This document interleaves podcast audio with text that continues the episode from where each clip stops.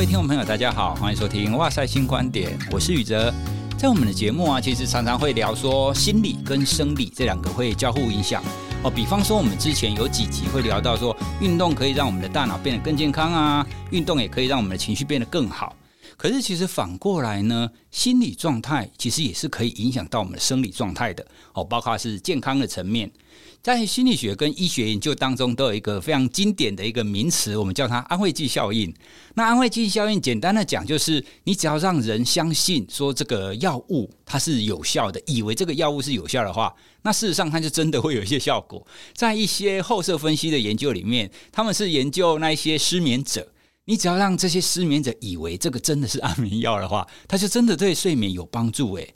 哦，所以这一些在心理学跟医学上的这些效果，哦，在现在我们多半是很简单的说，这个是安慰剂效应。我们我们就用一个心理作用来说明说，为什么它会产生一些实质上的行为跟生理上的改变。但是呢，这样子的心理作用有没有一个比较系统性的观点可以来谈说？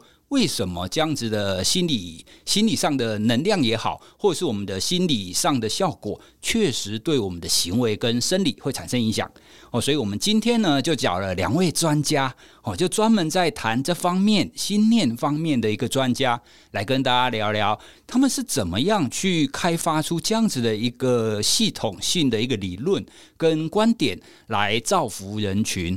好，那我们今天邀请的专家是许瑞云医师，许医师你。你好，蔡老师好，听众朋友们大家好。啊，许医师现在是新能量管理中心的创办人兼执行长。那另外一一位呢是新能量管理中心的院长郑先安医师，郑医师你好。蔡老师好。好，那许医师跟郑医师啊，就合出了，就是有应该说一系列的书籍。那我涉及的这两两本哈，就是《心念治愈力》。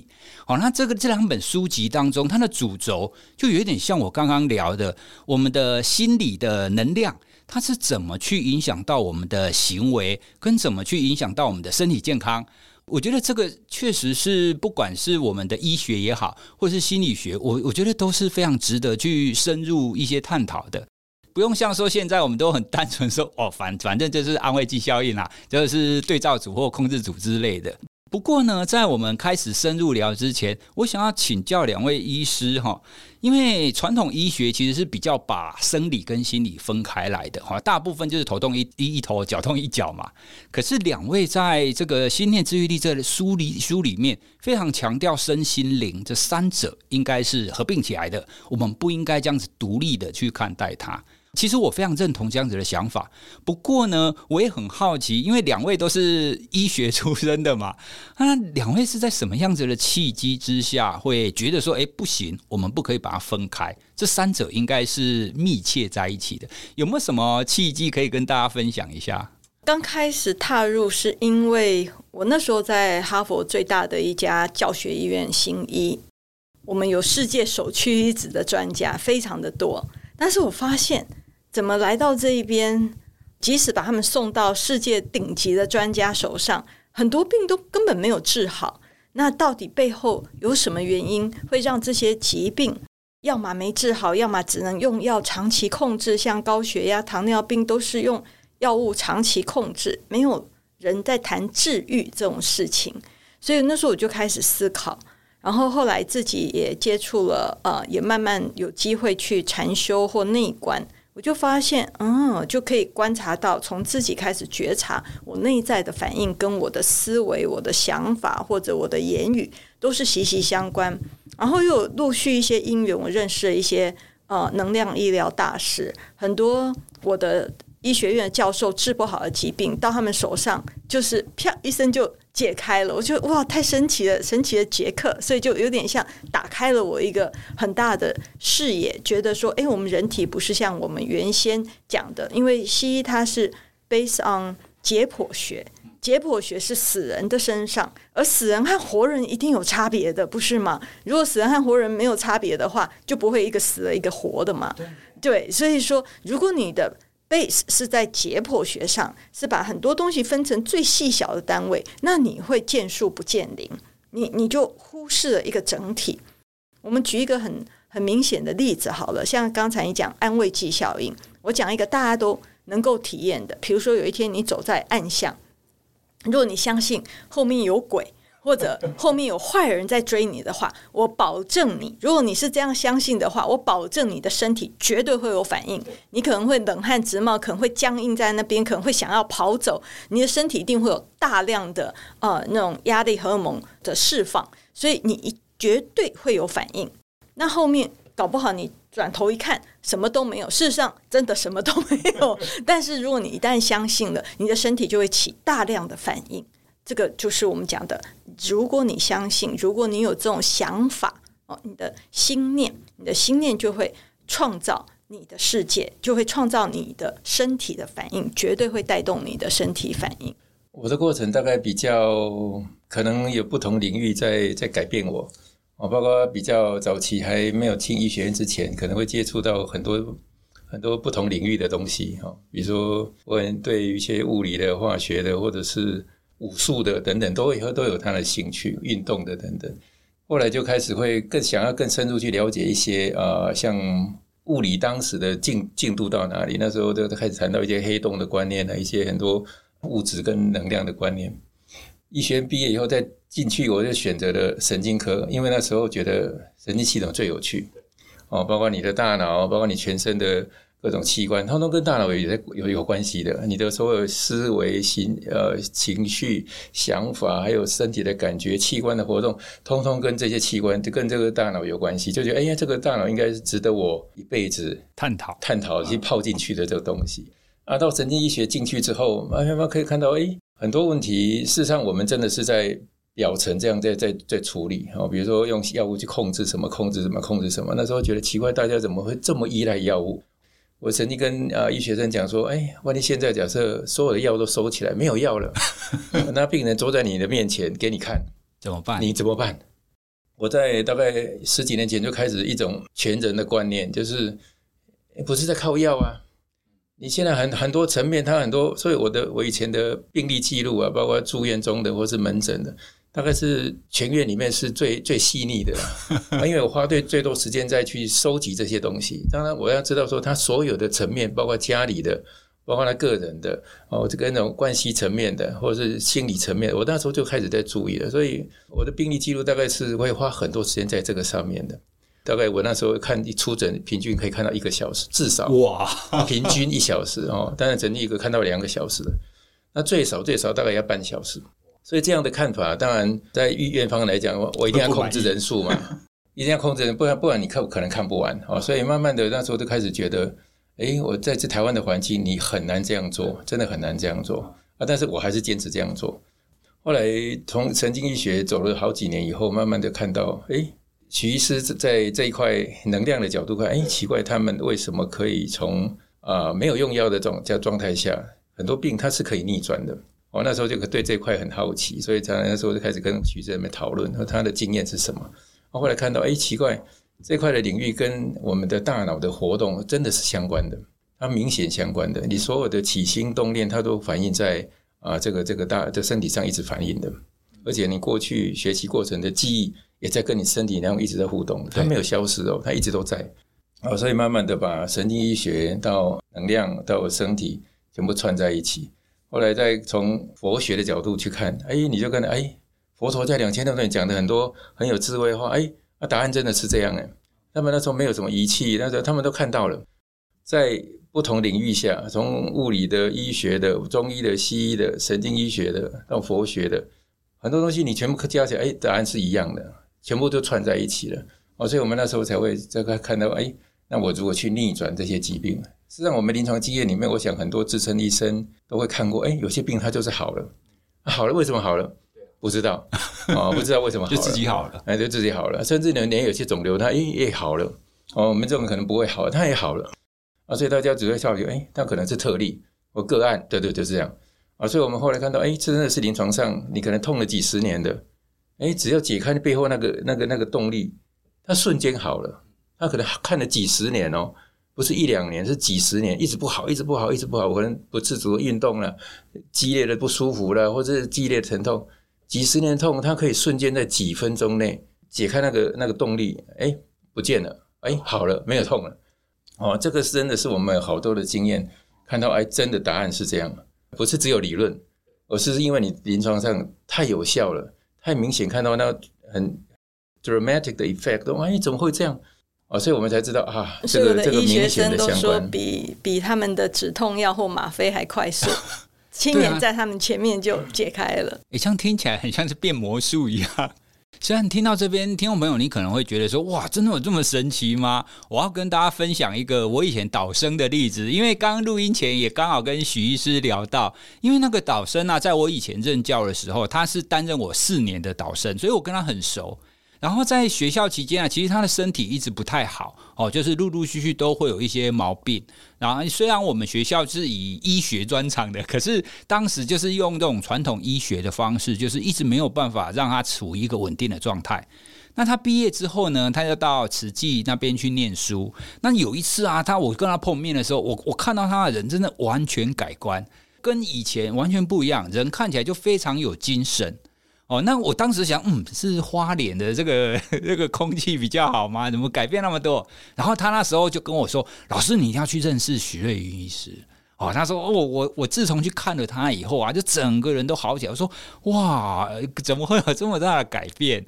哦，所以今天呢，才会有这个机会来跟两位医师来请教一下。就是刚刚我们谈了非常多这种关于心念嘛。那这个心念确实会对我们的身体那产生一个非常大的影响。好，那我们接下来再稍微深入聊一下，刚刚郑医师也有提到佛教的这个概念。我记得佛教当中好像有一个概念，就是好像弹指之间，我们人就会有几十亿个这种念头嘛。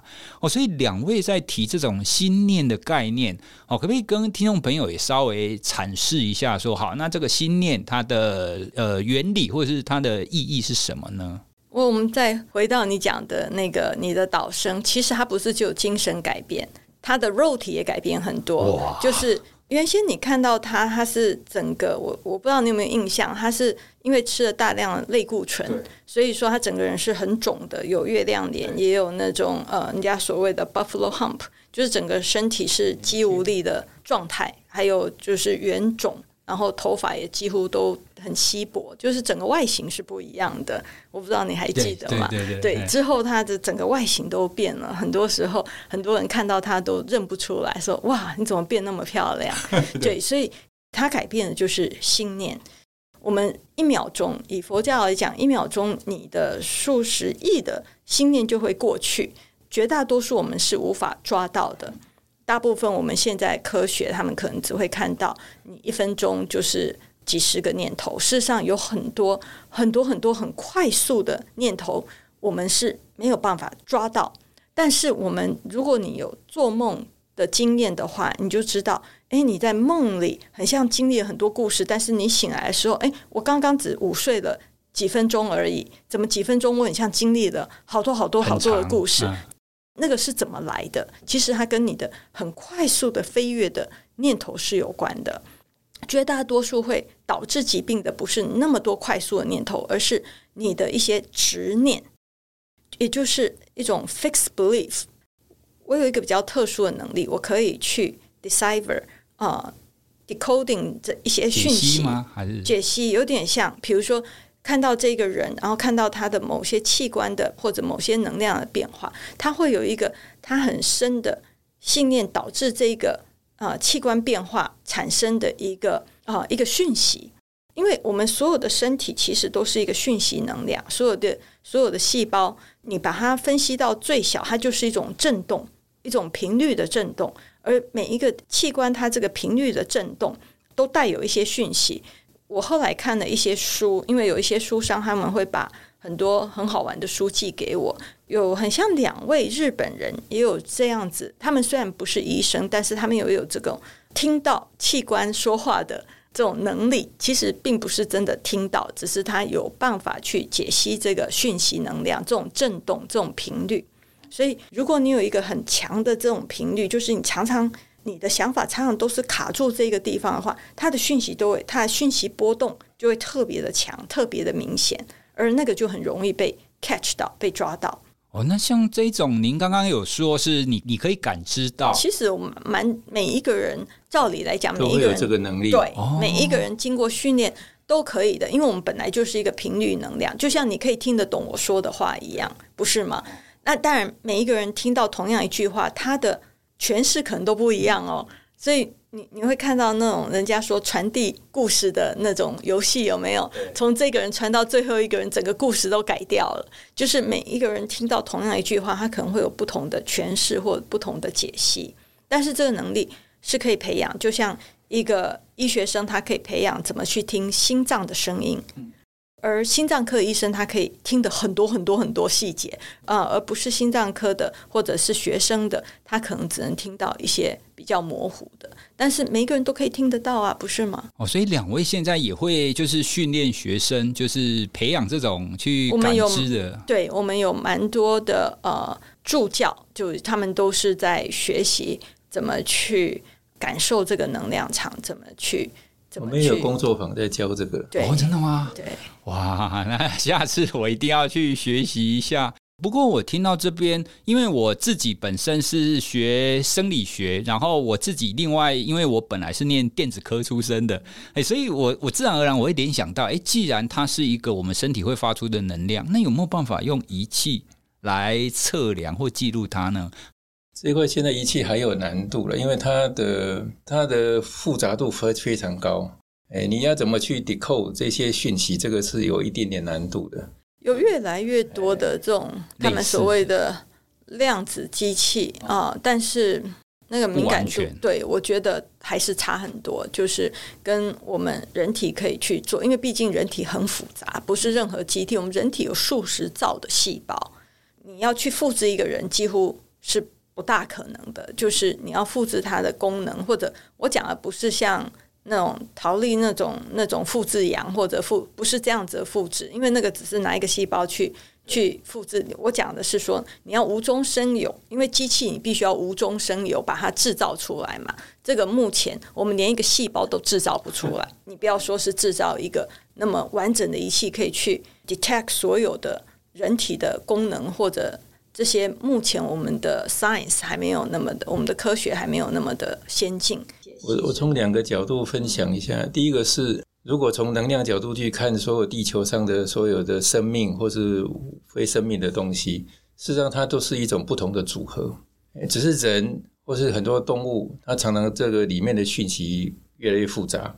你刚出生的时候是最单纯的，哦，就是啊来到地球上啊很好奇，看到什么看到什么。呃，吃饱饱的你就会笑，很熟悉的脸等等等等。但是慢慢的学习过程当中，开始越来越复杂了。啊，这复杂包括你很多纠结、很多不认同、很多认为应该怎样、不应该怎样、对错的很多观念就开始被被形塑起来。啊，这么多的复杂的这些这观念都是在我们的大脑跟身体上连接形形塑起来的。啊，这么复杂的资讯就不是一般的哦，可能会或许未来电量子电脑可以做得到，它可以慢慢可以把很多细节让 catch 出来，但是不是那么容易的。所以，那么像像脑细胞那么的多脑细胞，我们那个电流的传导瞬间可以每一秒的哒哒哒，可能可能有一两百次的在脑部里面在来回，这样一直跑，一直跑，一直跑，很快的速度在全身在一直在运作。那运作下，它会留下一些痕迹啊。那么复杂的资料，对每个人，他这个独立个体，他都会留下你从出生到现在很多很多复杂的讯息。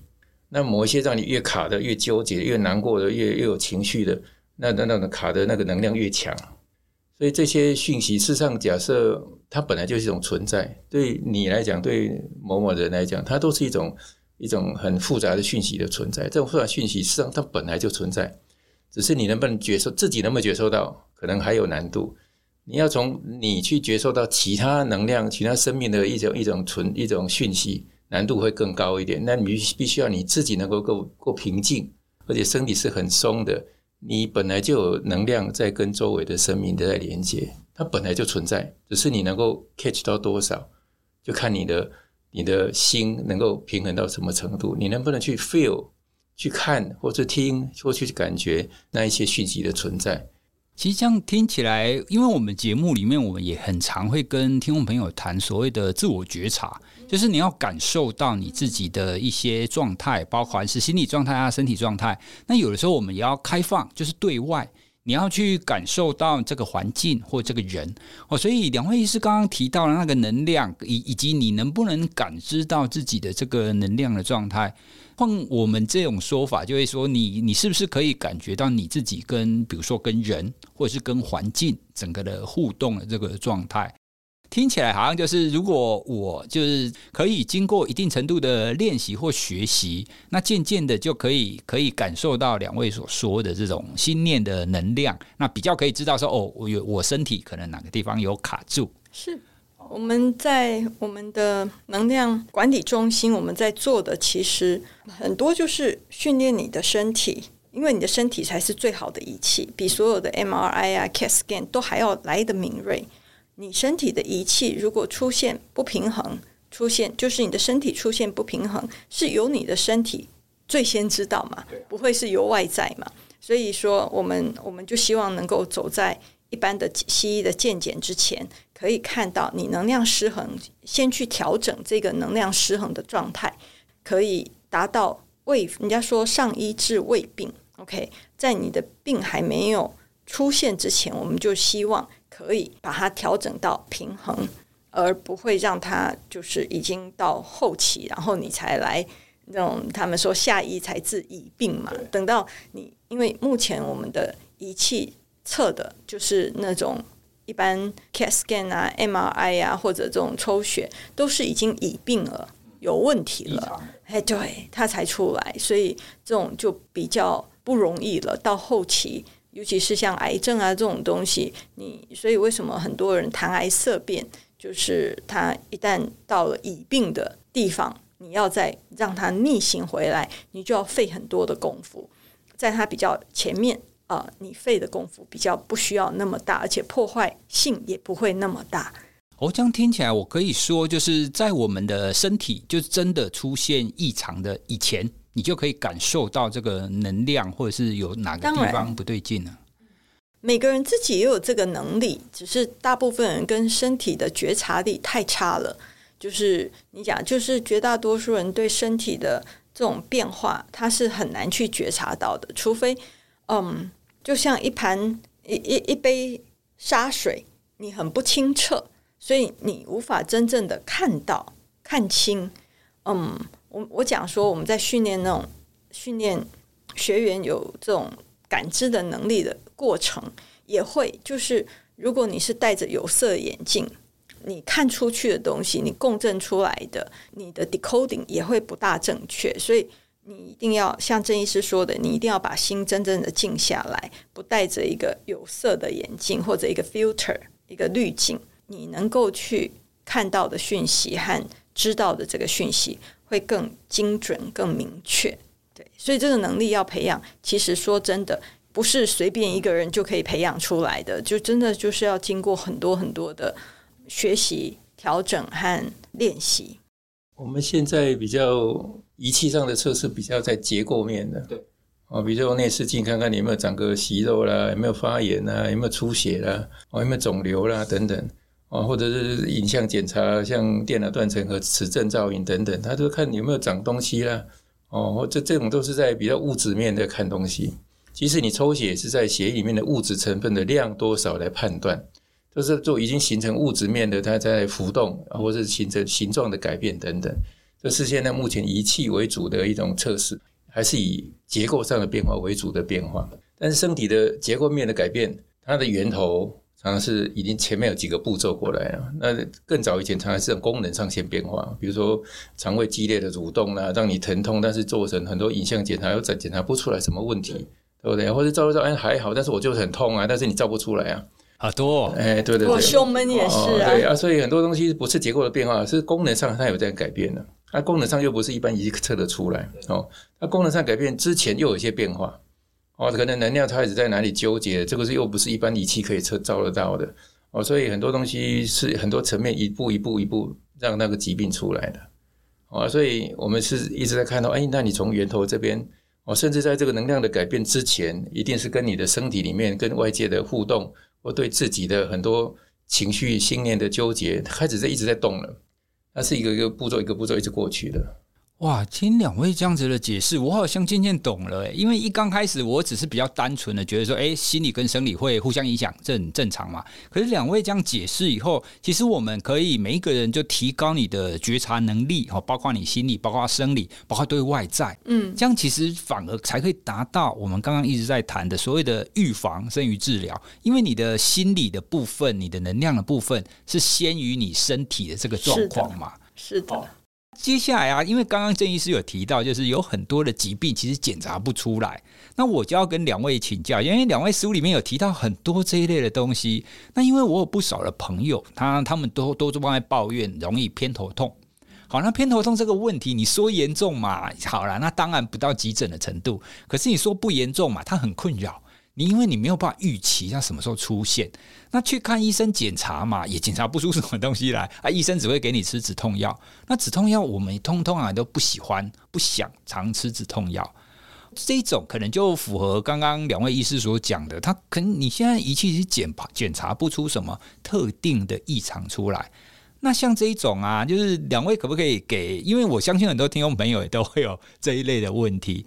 那怎么样去解释像这一种，就是我们日常生活中常见的这个小毛病呢？这个我倒是有很多的经验，因为偏头痛来找我们的个案蛮多的，所以说，嗯，因为有些个案我看的不多，我们还真不能说这是因为什么。但是个案一旦你看的很多很多了，大概就知道这一类的个案卡住什么。问题，OK，有些人他偏头痛，甚至于跟眼睛、眼球后面，就是眼睛这边过去的。有些人偏头痛是在呃后后背，就是在哎又又不大一样。而且偏头痛它是一个同跨，它真正的症状对每一个人也不见得一样。但是能量场我看到的就是几乎百分之九十以上的偏头痛都跟生气有关。生气，对，它就是这边就一堆的生气气。他在气某个人，气某件事，或者呃，他就是气，非常的气。他会气自己吗？有的人也会气自己啊，气自己也算，也算，也算。但是就是他那个气啊，就就整个卡在这个地方。我就是可以看到这一团的那种生气的能量卡在这个地，卡在他头部的头部的地方。所以很多人他可能去做了。呃，按摩啊，做了舒压，因为它一旦卡住了，它这边可能会非常僵硬，非常的不舒服。所以一旦舒压以后，他可能会暂时性觉得，哎，我比较舒服了。但是呢，如果啊、比如说让你生气的是你的伴侣，好了，你一回家，你一看到他，你又很看不顺，又很气他，那你那个纠结能量又会卡回来。所以为什么他容易常复发？而且有些人他是有一段密集的时间。比如说，我每天都在气啊，都在气这个人或这件事，然后后来慢慢他可能自己想通了，他可能又有一段舒缓的时间，没有那么长。然后这个就是，诶，他会跟着你的，呃，这种内在的心心理情绪心念而去改变的，而去做啊，频率上啊，程度上啊，都会有所不同。那当然，如果你对自己的身体还对自己的心念完全没有觉察力的。可能你你一时找不到你的因，你可能会觉得，哎，没有啊，我没有生气呀，因为我的头都想通了啊，我觉得这个事情没有什么好气的，算了，我已经不计较了。但是身体还是很气哦，只是他没有觉察到他内在还是在生气。重的我也有碰过，就是身体很老实，但是头不大老实的，就是他的他的念头觉得他有想通。当你在，你可以去看看，当我在想到这个人或这件事，我的身体、我的呼吸、我的肩颈。有什么感受？它是紧绷的，还是很松、很舒服的？身体不会骗你，你可以去觉察看看。偏头痛在神经医学里面，它有一定的定义，不是所有的痛，或者不是所有痛一边的都是偏头痛，那是有一定的定义。但是我们有很多人都好像我是常常痛痛某某一边那，我就是偏头痛。那这好多好多种类，当然它有很多背的背后的机转。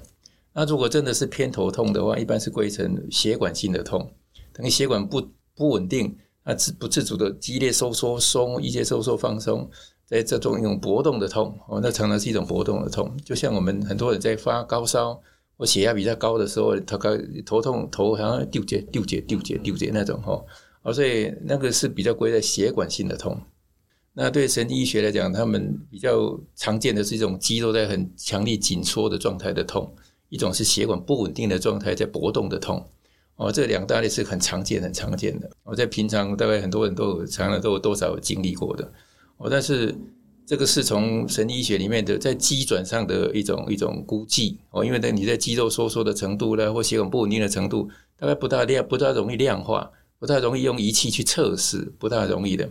哦，但是一般就是用血管控制血管的搏动，或是让肌肉放松的药去帮忙它，一定有一定的效果。但是这些记得，这些都是只是在。某个机转的过程让它控制了，但是背后的因呢？没有知道，没有答案。治标哦，啊，治就是没有答案。刚刚讲，对对，生气，对对对。那很多的生理，很多的纠结，我们实际上全身都在反应的啊。那个一机，那个机转，那个动力，假设能够解开，哎，很多痛哎，瞬间就好了，因为那个那个因不见了啊。但是这个因常常有些很多人自己，多数人不知道为什么，但是有些人好像跟这个关系有关。但是他也做不了改变，他只好这样好坏好坏很多很很久很久。其实这样子听起来也是合理，因为你你真要说你有没有生气，可是有的时候我们都是因为惯性。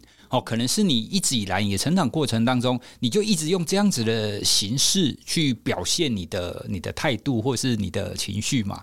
哦，所以常常也会有很多人说：“哎，你现在有没有放松啊？”可是他会说：“有有啊，我很放松。”可是其实他们明明肌肉都是非常紧绷的嘛，因为他已经习惯了这种非常紧绷的状态。哦，所以确实，我们每一个人都要更提升你对你自己的这种敏感程度跟觉察程度，才可以更掌握你自己这种内在的状况。哦，那包含像刚刚两位有提到，我我觉得偏头痛这个概念也很快的就可以让我们理解到，为什么我们说心念，或者是我们说这个能量，它会对于我们的身体，哦，它会有这样子非常强烈的一个影响。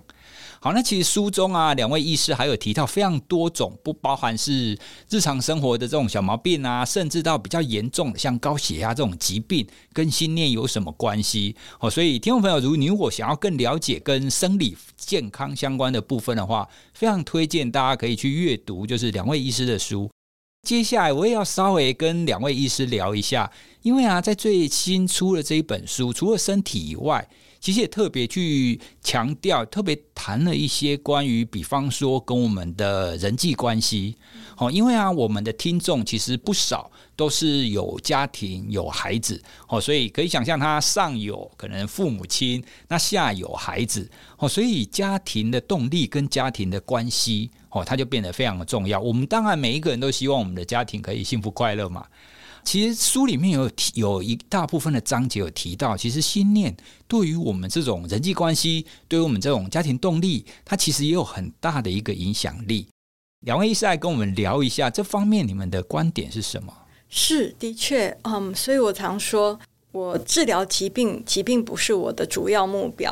事实上，我治疗是这个家庭。或者这个人的全面，就像刚才郑医师讲的全人医疗。事实上，人的全面的时候，不是只有这个身体哦，而是跟你的所有的关系。你的幸福感一定是来自于你跟周遭的关系，对不对？很难是你的身体健康你就很幸福。我们看过很多身体健康而不幸福的人，我们也看过很多很有钱而不幸福的人。所以说，你的快乐、你的幸福、你的 well-being，这个就是啊完完整的和。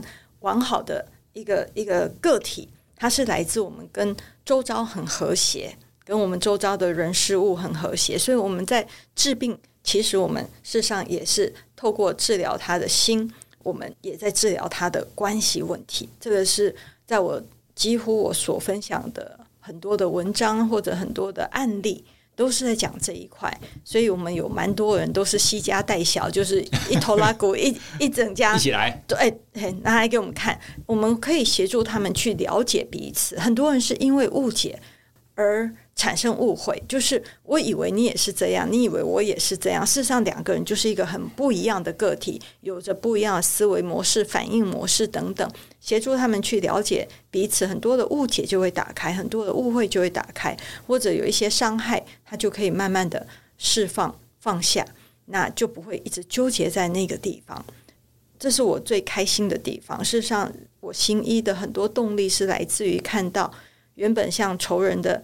这种亲密关系可以变成真的用爱去相处，用感恩去相处。真的有这种个案。嗯，每一个走出去，你会看到他们原原本是不想要看到彼此，是背对背的，然后他们可以牵着手走出去。哇，对，所以这种是我觉得，嗯，我们行医最大的动力吧，就是我觉得可以协助一个人他的 well being，他对我来讲，一个 well being 很重要，就是一个非常完整完好的个体，它是来自于。不只跟我自己和谐，而且我也跟我的周遭和谐。我常常在整间分享给呃很多来的人一些观念，就是困住你自己的是你过去的诠释跟记忆的内容，它是给你困住的源头。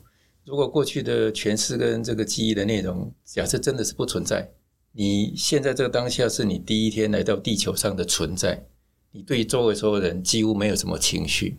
没有什么纠结，只是好奇。哎，我来到这里是哪里？看到这个人是谁？就这样子。那你为什么会困住你自己？困住了你自己，是你过去的这脑里面跟身体里面留下来这些讯息。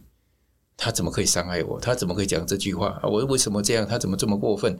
哦，他怎么一直都这样？我改变不了。哦，就开始很多的纠结，在你身体里面一直一直困，一直困困。任何你很在乎的人事物，你一定会产生压力，产生情绪，因为你很在乎。哦，所以这个是你这趟生命旅程的一个一个一个功课了。为什么你一直卡住，一直没办法解开来？他一定要这样，他必须要这样，不行。我也要一定要这样，我不这样不行。你对，不管你对自己的，会对周围的人很多的期待啦、要求啦，或是看不顺啊，或是没办法继续听下去，压力很大啦等等，通通会造成你很多身心上的很多困住的点。这些点就一直在改变你的身体，只是在不同的地方呈现出来。哦，这个是一个一个很大的一个人生的功课。你从出生到现在，到你未来的生命最后一天，都会有这样的功课在进行。你如何要学习，让你慢慢把这些很打结的，慢慢把它松开来。那在书里面，我提到一个很多基本观念，就是对于父母，父母第一个我们无法选择。就是来了嘛，来了，因为他们才有我的存在哦，所以第一个我们可以学习的是，先学习感恩父母，因为没有他们，真的没有你。不管他们多伤害你，不管他们之间如何的冲突，或是如何的如何，那都是他们的功课，不是你的功课哦。你要负责你自己的功课，你很多纠结的，这是你的功课。但是父母的之间的功课也好，或者父母之间的某个人的行为也好，言语也好，那是他们的功课。你感恩之余，你可以回报，但是回报到什么程度是你来决定。但是记得父母的功课，学习把它归还给他，这是他们的功课。当然，对于伴侣啦，或对于亲子啦等等，我在书上都有写到一些不同的观念。但是很基本的共同的观念就是，你呢先学习感恩，有这样因缘相聚了，冥冥中的安排，这么多人你就会碰到你这个伴侣，你选择了这个伴侣，哦，这些都是冥冥中的安排的一种相聚的因缘。那既然相聚了，我们学习感恩，像这样的冥冥中安排好的因缘，让你学习的因缘，这样你的很多纠结就会松一点，松一点，松一点。当然，每个课题、每个关系都有不同的方向，就不就像我在写到的伴侣的，我要学习重新的欣赏。你曾经欣赏过，你才会跟他在一起。嗯，哦，那学习接受，他本来有他们他他自己的特质啊，他自己的个性啊，他自己过去的学习等等。对小孩，你要学习一种，我写到的是一种支持跟允许。我们就是因为你总是对他有情感，你在乎他，那我们如果支持他，允许他去学习，允许他跌倒、挫折都好，这是他的学习过程。哦，那这样的过程当中，你慢慢的把很多重要的这趟旅程碰到的因缘，你慢慢的是把很多很多很纠结的，慢慢就会松一点、松一点、松一点。哦，所以这个是我们在很多书上一直在分享给大家，知道说，你这趟生命旅程几十年时间，都会让你有很多的打结的地方，那我如何慢慢把它解开来？这个是很重很重要的一个观念。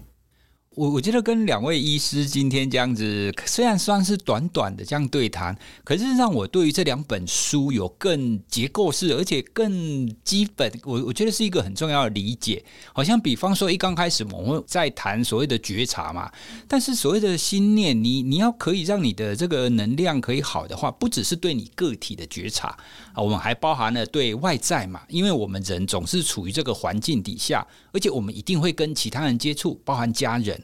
那刚刚我们后面还有聊到一个我觉得蛮有意思的观点，我们要去觉察我们的过去、现在以及未来。哦，也就是说，所谓的觉察，并不是单纯只有我们现在。哦，因为就像刚刚一直在谈的，很多的因缘，它其实都会有一些时空交错啊，等等很多因素存在。哦，所以所谓的自我的觉察，它不只是包含当下的我而已，你必须要包含从以前，然后到现在，你还有跟你跟你所有过联系的那一些环境跟那一些人际，这些觉察如果都包起来的话。它就会让我们可以更理解为什么我现在之所以会是现在的我。哦，这个是刚刚跟两位聊过之后，我自己出现的一些想法。觉察只能够在当下，但是呢，嗯、你可以去做的是，其实我我们没有办法觉察过去，我我们只能觉察这个当下。但是刚才老师讲的那个对过去，对过去，你可以去质疑你那个 fixed belief。Okay, 你你要去觉察，对，觉察你的执念，嗯、你你懂我的意思吗？嗯、所以也是觉察，没错，就是觉察我对过去的一个执念，我卡在什么东西。所以，但是那个觉察还是在当下，当下觉察我对过去的某些执念，对过去关系的某些呃某些执念，是不是是真实的吗？这个是一个很大的 question mark。你要去打破你的执念，你得要先去挑战它的真实性。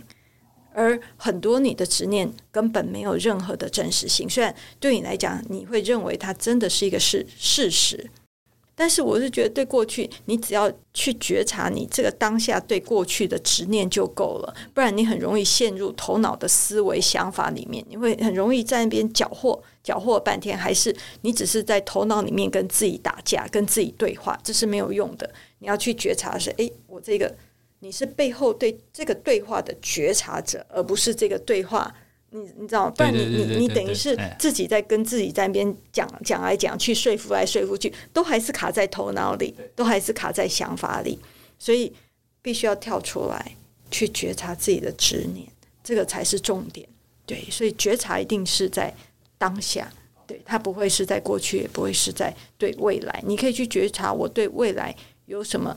执念，有些人对未来有一个执念的，有很多执念。哎，对对对对对，对我我执着，我一定非得要怎么样，或者我我我可能不能怎么样，我这就是有很多框架和执念在那个地方，有很多刻板印象在那个地方。分享一些观念给大家参考，就是你这一趟旅程接触到的很跟你很亲密接触的，或是很很近距离接触的人，可能在不同的时间会出现。那这些人加一加，可能大概一多数。最多数十个人哦，上百个人都不大容易哦。就是跟你很亲密的或者很接接近的人，就是某一段时间很接近的人，大概就是那些人。你可以事实上可以稍微很简单的哎，轻轻的稍微过滤一下，哎，这些人你身体有什么感受？哦，这是一个我是从感受的角度去看，因为你你你去看到这个人哦，就是 A 或者这个甲、这个乙、这个丙、这个丁。你看到这个人的时候，哎，你身体上有什么感觉？不是想法，我讲的不是想法，而是一种感受。哎，是一种很纠结的，还是很轻松、很快乐的、很舒服的、很感恩的，还是一种哦，怎么可以这样？这个人怎么可以对我这样？哦，就很纠结的哈。所以这种你的感受，实际上它一直都存在的，而且他一直在影响你啊。所以过去那么多接接接触的人，他们就决定你现在对某一些人事物的喜欢不喜欢。即使不认识，第一天看到你，可能哎，这个人我就是不大喜欢。因为他的一定某些特质跟你过去的经验会有关系，诶，这个这个这个特质或这个行为，我真的是不喜欢，因为跟你过去学来的、经历过的过程会有相关性。比较这样的话，稍微大家会知道啊，哪些哪些人常常让我比较卡的，比较有点纠结，这是可以用这样看。哦，那第二个是，当然你心要学习够安静，你用感觉去感觉的时候，事实上很多这一趟旅程相聚的某些人事物，就不是时空的问题了，因为时空只是我们的概念。这些人在你身体内存在的一种讯息，它都一直在存在，只是你有没有感觉到而已。哦，不管是过去十年前、三十年前，这个感觉其实一直都还在的。因为我们多数都是用压抑的，我忍耐的，哈，我忍，我忍下来，已经过去了，没事了。但是它那个那个讯息还是在身体上留下来。啊，这种是过去啊。假设你有觉察到说，哎，如何让这些情绪让它清理出来？这个是我们可以学习的。补充一下，就是。我们最好可以把想法跟感受分开一下。像刚才郑医师有提到，就是当我想要这个人，我很纠结，然后我说：“哦，他怎么可以这样？怎么可以这样？”这个是一个想法，他怎么可以这样是一个想法，而感受可能是我这边很凶、很闷、很紧、很不舒服。你可以把你的想法跟感受分开。为什么要把它分开？因为你的想法会带动你的感受。它怎么可以这样？当我起了这个想法的时候，诶，我有一个感受浮现上来了。如果你可以把它可以把它分开的话，你就会看到你的想法去带动。就是就我们讲的心念医疗，就是我的这个想法带动了我的身体的纠结。就如果说你可以很清晰的去看到的话，这种就是要有更敏锐的觉察度。而且要懂得怎么把想法跟跟我的身体的感受分离。很多人会把它合在一起，他分不清什么是想法，什么是感受，而这个很重要。这个在我们的一些课程，我会带着大家去练习，就是诶，我如何分离？很多人是把它合在一起的，所以他永远走不出来。其实讲到这个重点，就是我们很多的感受是在某些念头升起之后才带来的这种感受。哦，他的行为、他的言语、他的如何如何，诶，我感觉到很不舒服。我常常是这个感受，或者你的情绪的反应，常是在这个之后才衍生出来的。而这个是有关联性的。那我讲的是一种面对某些人事物的感受。假设你能够心是安定的，就纯粹很平和的去感受这些能量的时候，你事实上是可以感觉到跟这个人、跟那个人这个事情之间的他的的身体上的感受是什么，就是单纯的一个感受面。哦，但是感受的背后一定有可能，当时候带着的某些想法念头在运作。哦，这是另外一个层次的问题。哦，但是就记得，每家很要重要的学习，你就心是够宁静的，身体是很平和的，你是可以有能力去感受到跟周围的所有生命之间互动的种种的一种一种 feeling。这 feeling 是当时留下来的讯息，就这样子。之后当然还有另外一个想法念头的层面，那是另外一个啊，需要去转。假设一直卡住的话，就需要转动这个源头。那这感受只是感受，但是感受让你是让你困住的是什么？就是这个感受。顺着刚刚郑医师最后讲的，当我们平静的时候，我们就比较可以去感受或连接，就是外在跟自己内在的这一些嘛。那我可以说，现在有非常多在强调，比如说正念啊、禅修啦、冥想啊，这种让我们可以比较平静的这些练习。可以说是这样子，一切就是让你自己更好的一个源头嘛。因为你要平静，你才有办法做这样子的一个感受的连接嘛，是不是？相辅相成啊。因为很多人在禅，他有一个所谓的禅修态和一个日常态。他在禅修的时候，他很好，很平静，没什么事。但是一进入到日常生活，又故态复明，所以。这个得要透过不断的觉察练习，就是在日常生活中，我还是保有我像在禅修状态里面的觉察。但是这个，嗯，这个不是说去一个禅修几天或一天做个一个小时的禅修就可以达到的。嗯，我有一个很厉害的禅修老师，他是一个啊美国人，他从他年轻二十岁左右一直到八十几岁，他已经有六十几年的禅修功力。嗯，然后他他，而且他一生都是在禅修中。为什么？他要么自己去闭关，要么就是出来带禅修。所以他等于是他在这六十几年都是在禅修的状态。然后他就跟我们分享，他说刚开始他有所谓的禅修态，就是他在闭关的时候，他在比如说去做一整个月或者半年的时间，都是在禅修里面。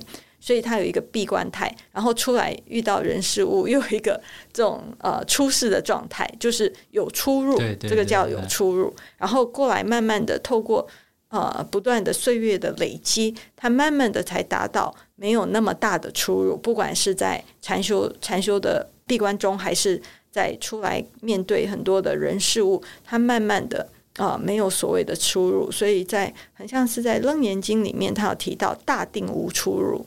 对，就是当你真正的处于一个定中的时候，你就没有所谓的出和入。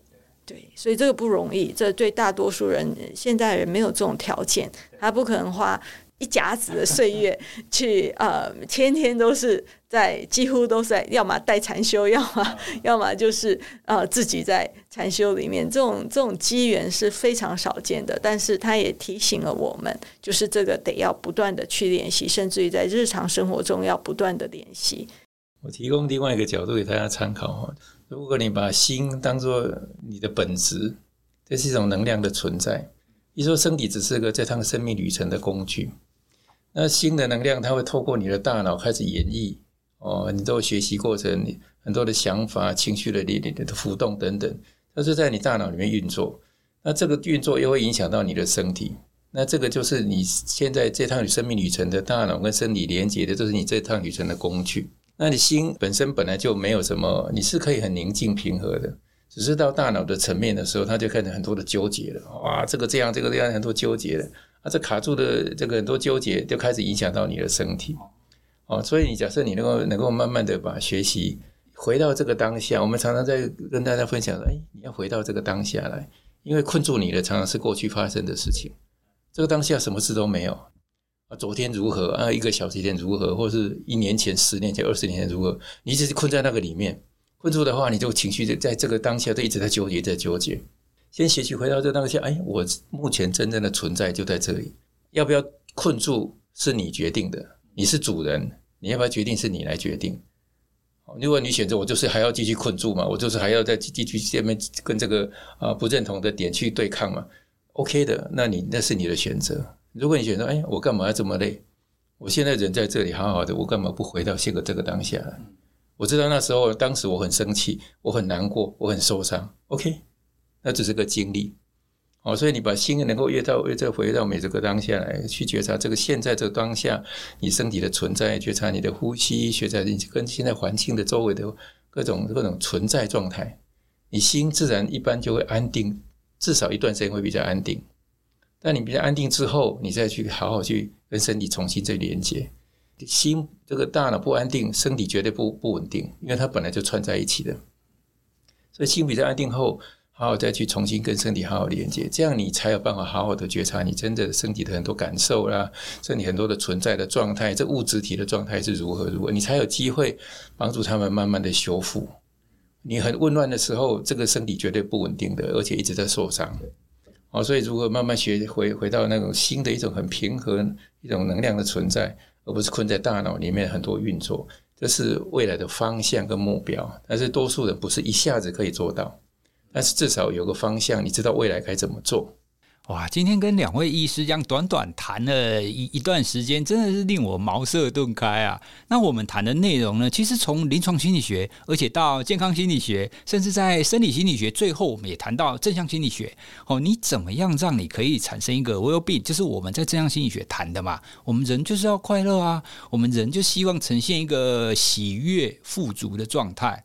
哦，所以在这样子的一个心念、这样子的一个概念底下，它其实是一个全人哦，就是我们刚刚一直在谈的嘛。我们不能从单独一个角度去看待这件事情。我们所有的行为、所有的问题，它其实都是你要用一个整体性的角度去看待它。